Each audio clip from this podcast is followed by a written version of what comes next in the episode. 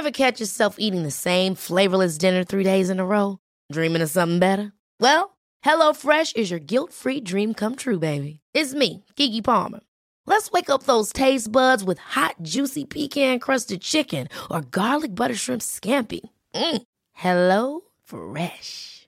Stop dreaming of all the delicious possibilities and dig in at HelloFresh.com. Let's get this dinner party started.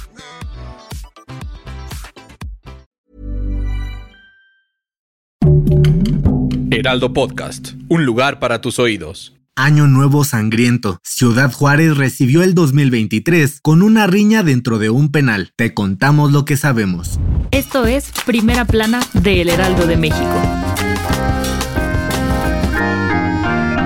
La mañana del primer día del 2023 en Ciudad Juárez, Chihuahua, no fue para nada tranquila, y es que este domingo se registró un motín dentro del Centro de Reinserción Social Estatal número 3, el cual dejó un saldo de 14 personas muertas, 13 heridos y la fuga de al menos 24 reos. De acuerdo con la Fiscalía de Chihuahua, todo empezó cuando un grupo de hombres armados montó una distracción atacando a agentes policíacos en la avenida Manuel Gómez Morín, provocando una persecución en la que se necesitaron varias unidades. Mientras esto ocurría, la pesadilla inició en el penal, alrededor de las 7 de la mañana, y poco antes de que se abrieran las puertas para la tradicional visita de Año Nuevo de familiares, sujetos con armas de fuego llegaron en vehículos blindados y comenzaron a disparar contra los oficiales de seguridad. Según las primeras investigaciones, los sicarios ingresaron al centro penitenciario y liberaron a un grupo específico de convictos, quienes mientras escapaban asesinaron a cuatro internos de un grupo criminal rival. Este relajo provocó que elementos del Ejército y la Guardia Nacional, así como de Seguridad Pública Municipal, la Policía del Estado y la Agencia Estatal de Investigación le entraran al quite y unas horas después restauraron el orden dentro del cerezo. Pero la cosa no quedó ahí, pues una vez en las calles algunos de los delincuentes liberados robaron coches a mano armada e incluso provocaron enfrentamientos y persecuciones en distintos puntos de la ciudad.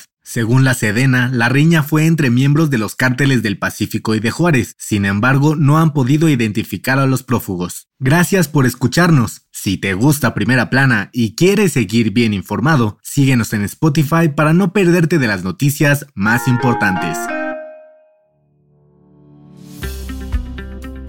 El ministro Arturo Saldívar terminó con sus labores como presidente de la Suprema Corte de Justicia de la Nación y a través de un video en sus redes sociales se despidió de su cargo después de tres años. Pero la silla no se quedará vacía por mucho tiempo, pues hoy lunes la Suprema Corte llevará a cabo una sesión para elegir al nuevo presidente o presidenta, y son cinco los candidatos que apuntan a lo más alto, dos ministras y tres ministros. Alfredo Gutiérrez Ortiz, Javier Laines, Alberto Pérez Dayán, Norma Lucía Piña y Yasmín Esquivel, quien fue denunciada públicamente por el supuesto plagio de su tesis. Para que un candidato sea electo, debe obtener al menos 6 de 11 votos dentro de la Corte. Si ninguno obtiene la mayoría requerida, se realiza una nueva votación en la que solo participan los que hayan obtenido el mayor número de votos en la primera ronda, y el presidente electo será quien alcance 6 votos o más a su favor. ¿Quién crees que sea el nuevo ministro presidente?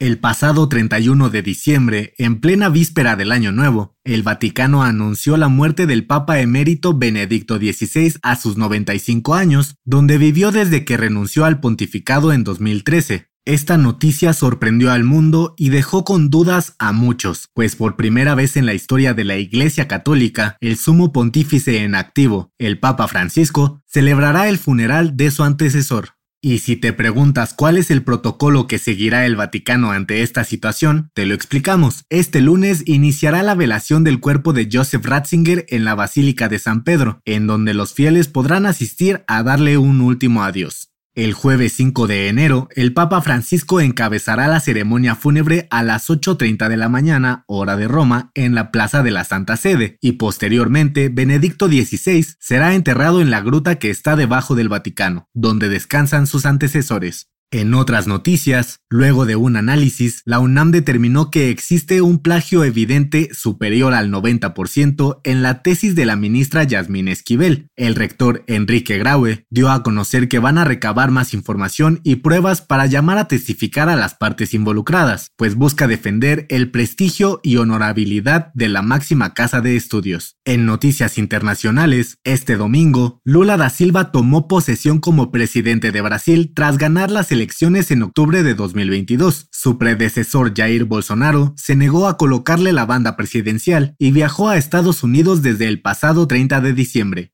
Y en los deportes, a pesar de que se había especulado que el Santos de Brasil retiraría la camiseta número 10 del club en honor a Pelé, la directiva del equipo anunció que no lo harán, pues el deseo de O'Reilly era que siguiera disponible para futuras estrellas que pudieran emerger.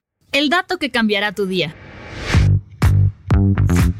¿Alguna vez has notado que cuando hace frío te dan más ganas de ir al baño? Aunque quizás pienses que se debe al agua que tomas, en realidad no es así. De acuerdo con el Hospital Universitario Puerta del Mar, cuando las temperaturas bajan, nuestro cuerpo se contrae para guardar calor para proteger los órganos vitales, como el corazón, los pulmones o los riñones, lo cual provoca que retengamos más líquidos. Con esta contracción, los riñones reciben un aumento de presión y envían una señal para eliminar todos los líquidos que no son necesarios. Y debido a que en invierno sudamos menos por el frío, el agua debe salir por otro medio, lo cual genera que tengamos más ganas de hacer pipí de lo normal. Esto fue Primera Plana, un podcast del Heraldo de México. Encuentra nuestra Primera Plana en el periódico impreso, página web y ahora en podcast. Síguenos en Instagram y TikTok como El Heraldo Podcast y en Facebook, Twitter y YouTube como El Heraldo de México. Hasta mañana.